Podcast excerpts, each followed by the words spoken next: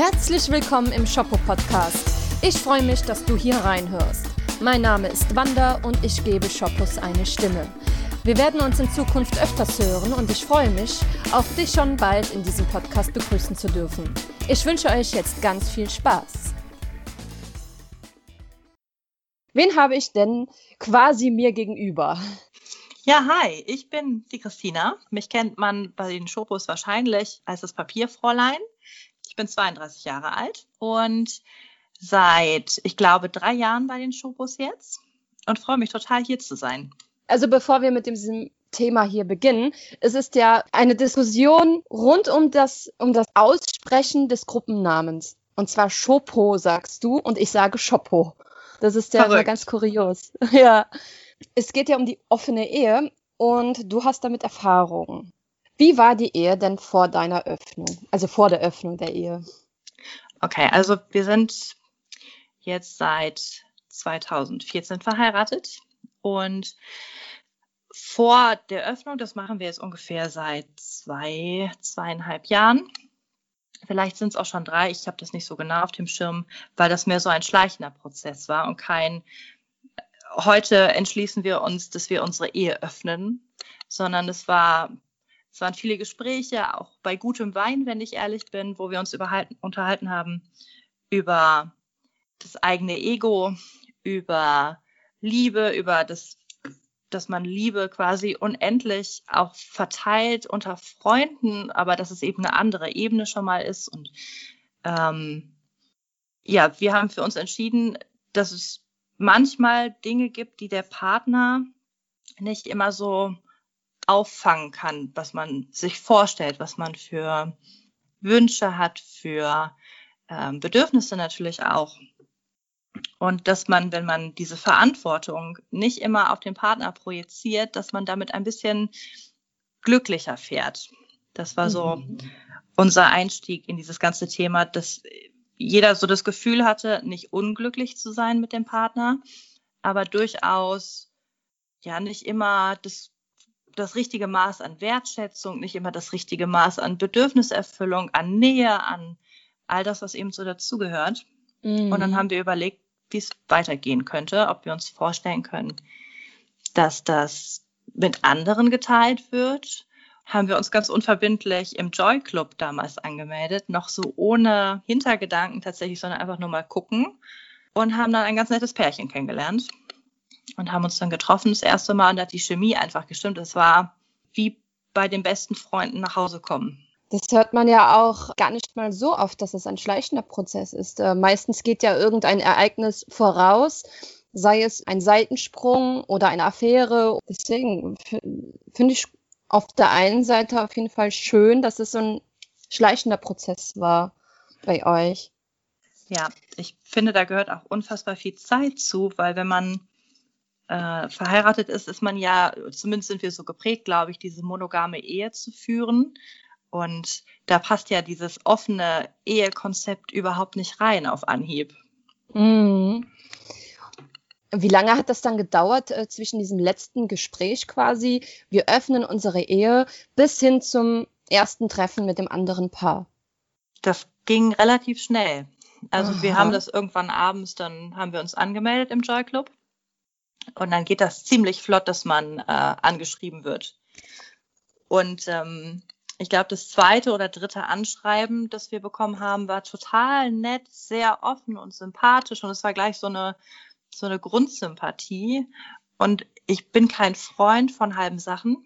Ich, also ich mag nicht ewig lang online rumeiern und schreiben und abchecken, sondern ich finde, Chemie muss funktionieren auf Anhieb oder eben nicht. Und dann haben ja. wir uns relativ schnell auch getroffen. Also ich glaube, innerhalb von zwei, vielleicht drei Wochen höchstens. Und ähm, wie kann man sich das dann so vorstellen? man trifft sich erstmal auf einen Kaffee oder ähm, werden da Regeln besprochen oder also wie kann man sich so ein Treffen dann mit einem anderen Pärchen bei einer offenen Ehe vorstellen? Wir hatten noch gar keine Regeln für uns festgelegt zu dem Zeitpunkt, sondern es war noch sehr sehr diffus, sehr offen. Mal gucken, was wir überhaupt am Ende wollen, wie weit wir gehen möchten, ob wir überhaupt irgendwo hingehen wollen würden. Aha. es war einfach so ein, wir haben uns zum Essen verabredet, wir waren dann essen tatsächlich sehr nett und haben uns über Gott und die Welt unterhalten und es ging im, in erster Linie wirklich gar nicht um, um Sex, um offene Ehe, sondern es ging erstmal um uns als Menschen und das war sehr angenehm und dann sind wir so nach und nach haben wir so für uns auch tatsächlich zu viert irgendwie in Richtung Regeln bewegt später, also nach dem ersten Treffen. Ich glaube beim zweiten, beim dritten, beim vierten Treffen. Mhm. Ähm, da ging es dann, also da fingen wir dann an, über Regeln nachzudenken. Also was können wir uns vorstellen, was können wir uns nicht vorstellen? Und es steht und fällt eben mit der Sympathie bei allen Beteiligten. Also es gibt bei uns zum Beispiel kein, jeder datet alleine, sondern wir lernen schon die ähm, ich sage jetzt einfach mal Partner des anderen kennen, mhm. weil die eben bei uns nicht einfach nur irgendwelche Sexualpartner sind, die man trifft und wieder nach Hause fährt, sondern die wachsen einfach oft bei uns so ein Stück weit mit in die Familie rein. Ne? Es werden oft Freunde und die gehen bei uns zu Hause ein und aus. Und dann finde ich schon, dass die Sympathie zwischen allen Beteiligten funktionieren muss. Ja, okay. Und dann habt ihr ähm, dieses eine Pärchen schon mehrere, vielleicht auch mit anderen Charakterzügen, also das eine Pärchen ist eher dominant, das andere eher devot, mit anderen Charakterzügen jeweils. Ja, also ehrlicherweise kann ich das gar nicht. Also wir sind alle unterschiedlich. Aber was wir suchen nicht gezielt irgendwie, dass wir das Gefühl hätten, wir bräuchten was Devoteres oder was Dominanteres, sondern das ergibt sich wirklich rein nach Sympathie und alles andere kommt erst danach ganz viele Fragen, so, die haben sich total super ergeben. Da bin ich ja echt ganz froh. ich habe hier so, ein, so einen Plan gemacht. Ähm, das ist echt ein interessantes Thema. Äh, Sind wir schon durch mit den Fragen? Nein, nein, um Gottes Willen. okay, und dann trefft ihr euch bei dem anderen Pärchen, trefft ihr euch zu Hause. Und wie macht ihr das mit den Kindern? Also, ähm, ja, also wir haben drei Kinder zwei Jungs, ein Mädchen. Der älteste ist mittlerweile 13. Wir sprechen da zu Hause vor den Kindern nicht drüber. Also mhm. die wissen schon, Freunde kommen und gehen. Ähm, wir unternehmen auch schon mal was zusammen, aber es gibt kein, ja, was soll ich sagen? Also wir sind nicht so, dass wir das bei den Kindern offen ausleben, weil ich finde, diese Sexualität, die man als Eltern eben auslebt, gehört nicht in Kinder. Ja. ja. Nicht in Kinderhände klingt das total blöd, aber ich finde, da müssen Kinder nicht unbedingt mit so richtig in Berührung kommen. Aber sie lernen die Leute schon kennen. Also nicht beim ersten Date, aber wenn man merkt, diese Grundchemie stimmt und man befindet sich so auf dem Weg in Richtung Freundschaft, dann kommen die auch hier zu Besuch oder wir treffen uns dort oder wir unternehmen was, wir fahren auch schon mal zusammen in den Urlaub. Also es ist wirklich eigentlich muss man sich das Konstrukt schon eher vorstellen wie Freundschaft mit Anziehung. So könnte man das vielleicht sagen. Und diese Anziehung, die man dann mitunter verspürt, den, dem geben wir freien Raum dann. Also das mhm. ist dann mhm. eben erlaubt. War Eifersucht jemals ein Thema bei euch? Immer. Immer, immer, immer. Ich finde, Eifersucht ist so das größte Thema überhaupt bei dem Ganzen, weil man dafür ja, man gibt ja Kontrolle ab in dem Moment, man gibt so viel oder muss so viel an Vertrauen vorschießen und vor allen Dingen ist es ein, glaube, jeder Mensch kennt das, dieses selbstkritisch sein, ne? Reiche mm. ich, bin ich genug und das ist ja dieser Dreh- und Angelpunkt für mich bei Eifersucht, dieses Gefühl von bin ich genug oder könnte es passieren, dass mein Partner mal was Besseres findet. Und das muss man für eine offene Ehe wirklich gut im Griff haben oder eben immer wieder, und das tun wir wirklich regelmäßig, ähm, darüber sprechen. Ne, ich habe schon mal, ich glaube, das hat auch was mit Gönnen zu tun. Wenn mein Mann schon mal sich verabredet mit Dates, die ich noch nicht kenne, die wir noch nicht kennengelernt haben zusammen, wo er dann hinfährt, wo ich schon so ein ungutes Gefühl habe, dann projiziert man da ja unglaublich viel auch rein. Ja. Und ich, wir hatten schon Mädchen dabei, wo ich gedacht habe, oh, hm, finde ich jetzt nicht so toll, weil man das Gefühl hat, dass sie Ansprüche stellen, nicht haben dürften, nicht, ähm, nicht aussprechen dürften vor allen Dingen. Also gerade wenn es um Zeit geht, wo wir dann zu Hause auch unglaublich viel streiten. Ne? Also es ist dann wirklich Diskussionspunkt, wo ich dann meine Meinung darlege und mein Mann dann seine und dann stehen da zwei unterschiedliche Meinungen gegenüber. Und das müssen wir auf einen Nenner bringen. Jetzt hattest du erwähnt, dass wenn dein Mann äh, jemanden datet, den du noch gar nicht kennst, wie stellt man sich ähm, Fremdgehen in einer offenen Ehe vor? Ist das denn vielleicht sogar von, schon Fremdgehen, wenn der Mann einen Alleingang startet und äh, jemand datet, den du noch gar nicht kennst? Oder wann fängt Fremdgehen für dich an in einer offenen Beziehung? Ich glaube, es gibt kein Fremdgehen, wenn man sich entscheidet, offen zu leben. Das, was es gibt, oder ich würde es eher als so ein Vertrauensmissbrauch umschreiben oder beschreiben.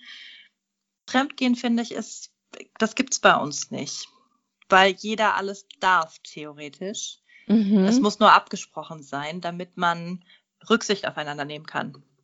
Wie geht ihr mit Geschlechtskrankheiten um? Also werdet ihr regelmäßig durchgescheckt vom Arzt oder ja, wie stellt man sich das generell vor? Also lässt man sich dann einen äh, Gesundheitscheck vorlegen vor den Partnern? Okay, hier, wir sind gesund.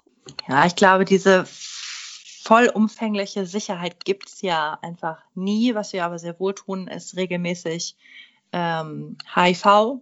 Mhm. Äh, Checks. Wir wechseln nicht alle Nase lang die Partner, sondern eigentlich ist es schon eher was, was langfristigeres, was wir dann anfangen würden oder anfangen. Mhm. Und äh, aber es, es, gibt kein Dokument, wo wir jetzt sagen, hier äh, unterschreibt mal hier, dass ihr gesund seid oder so, sondern das ist dann einfach, ich glaube, da muss man ein Stück weit vertrauen. Da hat man gar ja. keine andere Wahl. Und ansonsten ist eben klar, dass es nur geschützten Sex gibt. Immer ja. und zu jeder Zeit. Ich habe äh, privat noch überhaupt keine Berührungspunkte damit gehabt. Das war ein ganzes, also ein ganzes Stück weit ein Schritt in so eine eigene Freiheit, weil man einfach mal so für sich reflektieren kann, was will ich eigentlich? Was brauche ich, um glücklich zu sein? Und die wenigsten Menschen können sich selber glücklich machen. Ich kann das auch mitnichten. Wirklich nicht. Ja. Gerade wenn man über Alltag nachdenkt mit Kindern, die meisten vielleicht auch ohne, das ist schwierig, sich selber da so eine Position einzuräumen, wo man sagen kann, und jetzt kümmere ich mich nur um mich. Und in dem Moment, wo mein Mann oder ich daten oder auch schon mal zusammen, je nachdem, wie es sich eben ergibt, sind wir nur wir. Wir als Paar oder eben wir alleine. Und ja. es ist total schön, da nochmal so mit sich einfach auch ja, in Selbstreflexion Wie wäre eure Ehe, hättet ihr die Ehe nicht schwer. geöffnet? Also das ist wirklich total schwer. Ich glaube, sie wäre immer noch glücklich, weil wir vorher auch nicht unglücklich waren. Mm. Wir waren mm. ja trotz alledem immer noch Ehepaar und glücklich und es war eben kein Auslöser, wo wir gesagt haben, oh Gott, so geht's gar nicht und wenn wir jetzt nicht öffnen, dann ist unsere Ehe am Ende, aber vielleicht wäre sie ein wenig, ja, weniger, ja, frei. Ne? Also heute natürlich Oh Gott, das kennt ja jeder, dieses Erwarten und die Erwartungen an den Partner für, es wäre ja total toll, wenn du mal X oder Y für mich machen könntest, dann würde ich mich besser fühlen. Das machen mhm. wir alle. Und heute können wir das aufteilen. Also ich bin nicht mehr so fixiert darauf, dass mein Mann mich glücklich macht, wenn ich das schon gerade nicht kann. Sondern ja. ich kann das wunderbar verteilen auf Freundinnen oder Freunde, die ich habe oder Partner, wobei Partner vielleicht das falsche Wort ist, aber eben andere Menschen, die das mittragen, die genauso an mir interessiert sind oder ich an ihnen, wo man sich einfach ja in so einen sich gut tun Moment kommt. Frage ich mich, ob es nicht vielleicht doch irgendwo Probleme und Reibungen, also gab es die sogar schon bei euch?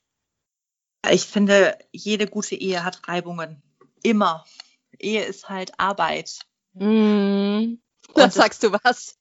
Gibt's bei uns genauso wie bei jedem anderen auch. Wir kommen auch nach Hause und sind völlig gestresst und denken sich, warum hat denn der Kerl immer noch nicht den Müll rausgebracht? Oder warum kann er nicht einmal sich um die Kinder kümmern, wenn ich irgendwas mache? Oder warum kann ich nicht einmal in Ruhe arbeiten? Oder warum will der Gute denn nicht auch Sex, wenn ich ihn will? Ja. Auch das haben wir auch. Das haben wir aber, ob wir die Ehe offen haben oder nicht, immer. So, da geht's uns nicht anders wie anderen Paaren auch. Aber ich habe dann die Freiheit oder mein Mann hat dann die Freiheit zu sagen, ja, dann date ich halt. So. Mm, ne? also oder du. Wenn, genau.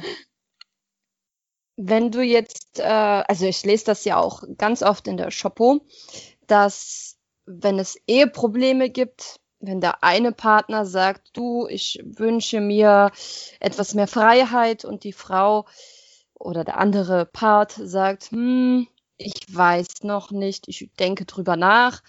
Wenn das da schon so, so gegensätzlich ist, meinst du, da kann man so grundsätzlich irgendwo sich in der Mitte treffen? Oder ist das so ein Ding, äh, da müssen wirklich einfach beide mit, mitziehen?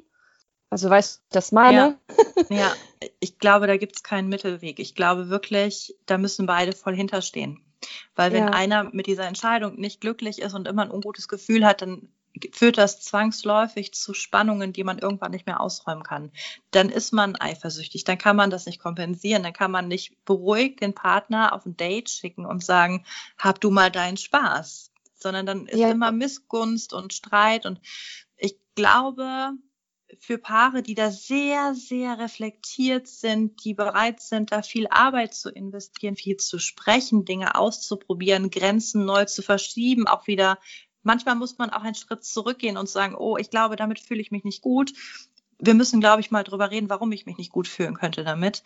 Äh, wenn man da bereit ist, diese Arbeit zu investieren, dann könnte das funktionieren. Aber ich glaube, diese Offenheit dafür grundsätzlich die sollte schon vorhanden sein. Ich glaube nicht, dass man einen Partner, der da so absolut strikt gegen ist und damit überhaupt nichts anfangen kann und sagt, hier Monogamie ist für mich hier das. Ich glaube nicht, dass man den überzeugen kann und ich glaube auch nicht, dass Überzeugen der richtige, die richtige Herangehensweise ist. Ja, auch so, dass man sich mit dem anderen Pärchen ja auch zwischenmenschlich irgendwo auch sehr, naja, nah rankommt. Es kann ja auch passieren, dass sich dann das eine Pärchen, das andere Pärchen verliebt und so weiter und so fort. Also wie geht ihr denn damit um, wenn sich da jetzt etwas ähm, anbahnen würde? Oder ist da generell schon ähm, von vornherein ein Gefühl dabei? Ich glaube, da, für uns zumindest ist da immer ein Stück weit Gefühl mit dabei. Das ist eben, ich glaube, diese Wege von Liebe sind so vielfältig, dass man das je nach Mensch, der vor einem steht, immer unterschiedlich bewertet und lebt vor allen Dingen. Dieses, ob man sich verliebt, ach, oh Gott, wir haben auch Dates gehabt, wo man danach Schmetterlinge im Bauch hat oder so Stunden vorm Handy sitzt und über WhatsApp ja. Nachrichten tauscht. Das ist total toll. Man muss dann nur eine Grenze finden, ab wann es den Alltag so sehr beeinträchtigt, dass man sagt, das kostet so viel Zeit. Äh, das nimmt uns den Raum weg auch das haben wir gehabt. Auch da mussten, das ist dieser, das ist der Schritt zurück, von dem ich gerade gesprochen habe. Da muss man eben gucken und sagen, hey, du hängst so viel vor deinem Handy gerade, warum ist das so? Also, das tun wir auch. Das ist, das ist wirklich dann einfach nur pure Reflexion. Also ist das ähm, Zauberwort wirklich viel, viel reden.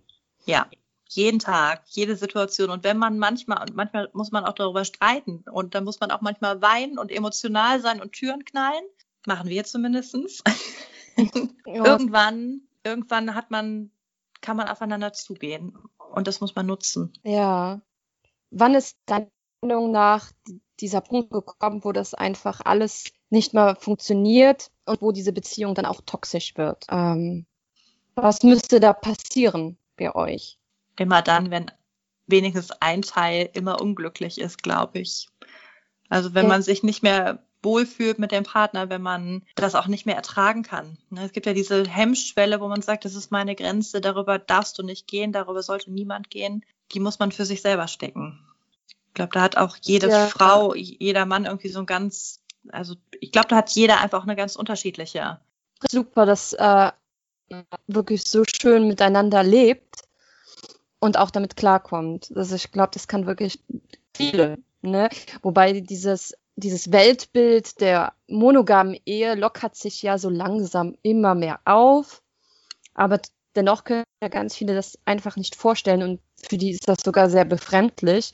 Wie gesagt, ich hatte ja noch nie Berührungspunkte damit. Ich finde das mega interessant. Also ich persönlich könnte mir das Stand 2020 nicht vorstellen.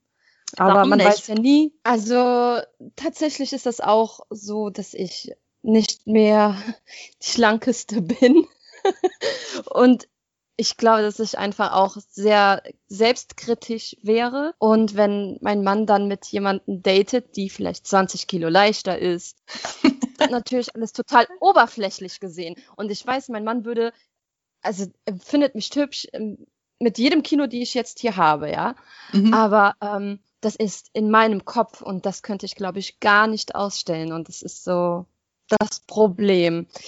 Aber du glaubst gar nicht, wie unfassbar dein Ego wächst, wenn du feststellst, auf dem, ich sag immer, auf dem freien Markt. das ist bestimmt total sexistisch und darf man nicht sagen, aber also wenn man sich anbietet als Frau und feststellt, dass da immer noch Menschen, oder immer noch klingt total doof, ne? aber dass es da Menschen gibt, die an, trotz aller Selbstkritik so annehmen und total attraktiv finden, daran wächst Ego auch. Und das war was, was ich bei meinem Mann gesehen habe. Der Moment, auch mein Mann war kritisch mit, oh, und jetzt habe ich fünf Kilo mehr hier und mache zu wenig Sport und dann kam er von dem ersten Date wieder und man hat so gemerkt, wie er für sich gewachsen ist, weil er festgestellt hat, nicht nur meine Frau findet mich heiß, wo man einfach von ausgeht irgendwann oder wo man das als selbstverständlich empfindet ja, vielleicht auch. Genau. Es sind auch noch andere da draußen, die mich attraktiv finden oder das ist schon fürs Ego eine wirklich nette Sache.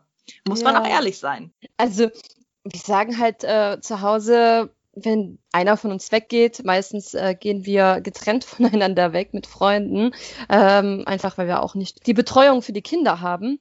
Und ich sage dann auch, flirte doch mal. Mach doch mal. Also ich zum Beispiel stecke dann auch immer mal den Ring weg. So, und jetzt hört mein Mann auch noch diesen Podcast später. Aber ja, wenn ich jetzt weggehe, stecke ich meinen Ring weg, einfach um den Markt zu checken. Ähm, und ich finde das auch gar nicht verwerflich. Das dürfte er auch, und das sage ich ihm auch immer, dass er da auch flirten darf. Ne, um Gottes Willen. Das ist ja. ja schön. Und das pusht auch, denke ich, den Ego. Das ist so ein Ego-Push-Light, würde ich sagen. Absolut. Ich finde das auch total wichtig, dass man das tut. Wir sind heute so schnelllebig, so selbstkritisch, haben immer das Gefühl, irgendwo ans, also ne, uns an irgendetwas anpassen zu müssen und haben das Gefühl, damit manche Normen nicht erfüllen zu können. Ja. Und dann einfach rauszugehen und festzustellen, dass man genau so richtig ist, wie man ist, ist natürlich wirklich ein geiles Gefühl. Deswegen finde ich das total wichtig. Ich, ich bin ehrlicherweise auch so ein Mensch, ich merke gar nicht, wenn ich flirte, weil ich einfach sehr offen, sehr kommunikativ und äh, vorlaut ja. bin. und dann fällt mir das selber gar nicht auf aber anderen, die um mich rumstehen, die mich dann angucken und sagen, Entschuldigung, kennt ihr euch? Ach ja, ja schön. Ich finde, man ja. muss einfach Dinge tun, die einem gut tun. Und wenn man äh, an einem Punkt ist, wo man sagt, ich glaube, es täte mir nicht gut, meinen Mann oder meine Frau zu teilen oder mein Partner, Partnerin, dann muss man das auch nicht unbedingt tun. Es ist ja nicht so, dass es für jeden die Bereicherung schlechthin ist. Ne, manche mhm. sind auch mhm. sehr zufrieden und ausgeglichen miteinander und sagen, hier reicht mein Ego, ich bin zufrieden und es ist okay. Super. Also ich freue mich, dass du bei mir warst und ich habe jetzt so ganz viel für mich irgendwie mitgenommen. Einfach, äh, dass man die Ehe nicht nur für Sex öffnet, sondern auch für Zwischenmenschliches. Man einfach auch irgendwo die Familie vergrößert, dass es beide wollen müssen und dass das dann halt auch einfach funktionieren kann. Das finde ich ja. echt interessant. Und das ist ja. super, dass das funktioniert. Ja, ich glaube, das, was man auf Kinder anwendet, wenn Kinder, also Geschwisterkinder gerade geboren würden, worden sind, ähm, dieses Liebe vervielfältigt sich und teilt sich nicht auf. Genauso ist es für uns eben mit anderen Menschen, die wir in unser Leben tatsächlich reinlassen. Wir nehmen einander nichts weg, sondern wir teilen das, was wir können und verbreiten das einfach nur damit. Das hört sich echt super an. Wie gesagt, das hört sich einfach, ja, ihr seid auf jeden Fall damit im Reinen. Ja. Und das ist super. Und heute so auf jeden auch. Fall. ja, aber man lebt ja heute. Man Richtig. lebt heute und nicht gestern. Okay, gestern hat man auch gelebt, aber man lebt heute und nicht in, keine Ahnung, fünf Jahren. Ja, ja genau. also hoffentlich auch in fünf Jahren noch. Davon gehe ich einfach das aus. Weide. Absolut. Das ist aber, ne, also es gibt halt auch immer so ein, vielleicht sagen wir in fünf Jahren auch, das reicht. Ne, mhm. Ne, dann sind wir vielleicht, dann sind die Kinder vielleicht schon zum Teil aus dem Haus, dann hat man wieder mehr Zeit für sich. Also ich kann mir schon vorstellen, dass es auch vielleicht nicht für die Ewigkeit ist oder dass es in Wellen verläuft, aber ich finde nichts schlimmer, als wenn man sich starr auf ein Konstrukt festlegt und darin nicht glücklich ist. Ich habe mich gefreut, dass du mein erster Gast warst und wenn du magst, auch ganz viele Shoppos grüßen. Oh Gott, ich weiß gar nicht. Die Beate muss ich unbedingt grüßen. Die äh, the one and only Werbeträger für mich ist. Aha. Aber so viele andere eben auch. Und ich äh, finde das immer schlimm, wenn man die Hälfte der Namen runtergerattert hat und dann doch jemand vergessen hat. Deswegen lasse ich Ja, das. das, ja. Es war sehr schön mit dir. Du hast mir viel Nervosität genommen. Es hat mir eine große Freude bereitet. Und ich hoffe wirklich, dass der ein oder andere was daraus mitnehmen kann für sich. Ich hoffe, ihr hattet ganz viel Spaß und hört beim nächsten Mal wieder rein im Shoppo Podcast.